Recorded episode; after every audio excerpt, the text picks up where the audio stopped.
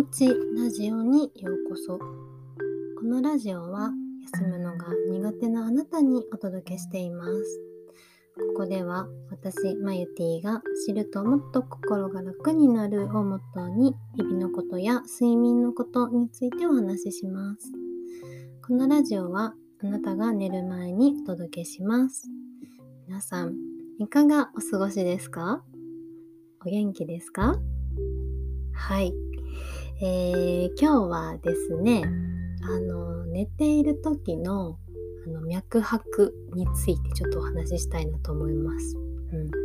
皆さん自分の脈拍ってどのぐらいだか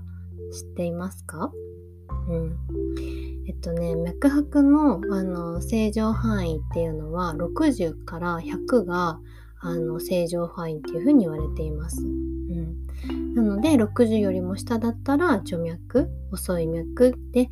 60、えっと、100よりも多かったら頻脈っていう風に言われています。うん、でねやっぱり運動したりするともちろん速くなるんですけれども今お話ししたのはこう平常時何もしていない時すごい運動した直後とかじゃなくってあの深呼吸したりしてあの平常な時の脈拍の正常値になります。うん、じゃあこのね脈拍っていうのは寝ている時どう変化すると思いますか？うん。そう。そもそも変化するんかって思うかもしれないんですけど、うん、変わるんですね。そう。あのねなんで変わるかと言いますとこう副交感神経っていうこうリラックスした時に優位になる神経があるんですけどもそれがあの寝ている時っていうのは優位になっているので脈拍がゆっくりになります。うんなので普段60から100の間に脈拍がね経過している人も寝ている時はそれよりもねあのゆっくりになって 40, 40代とか50代とかになることがあります。うん、でねあの私もこの Apple Watch つけて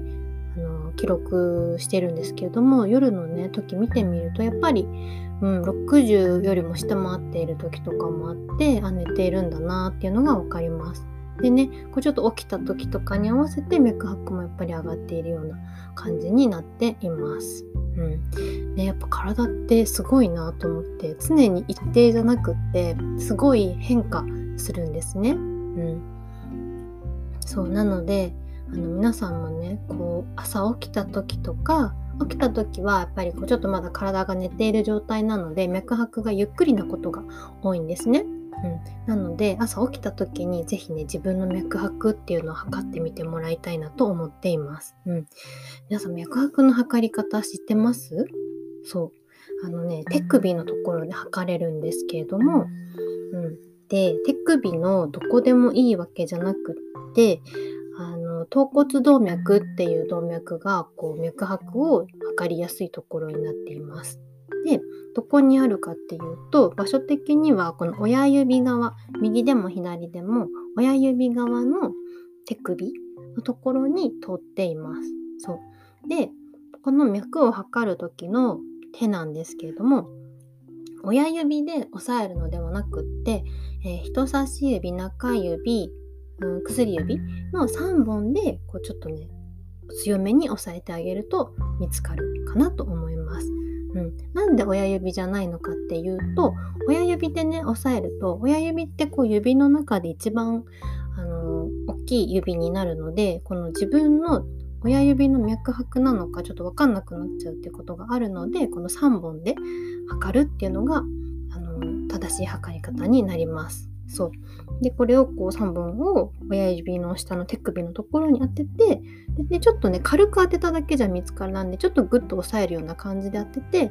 あの測っていくのが大事になります。で測る時はあの1分間60秒の中に何回脈を打ったかっていうのをあの数える必要があります。でまあ60秒測るのが難しかったら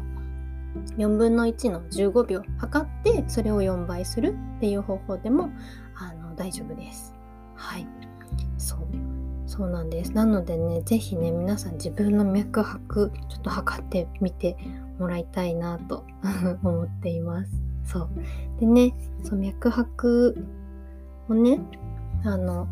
測ってこう日中とかもあちょっとなんか早いなっていう風になったらもしかしたらねこう体が寝不足で疲れている状態なのかもしれないのでそういうのもね一個の指標にしてもらえたらはいあのこ自分をね知る上で役に立つことにつながると思います。はい、えー、それでは今日も一日お疲れ様でした。また明日お会いしましょう。おやすみなさい。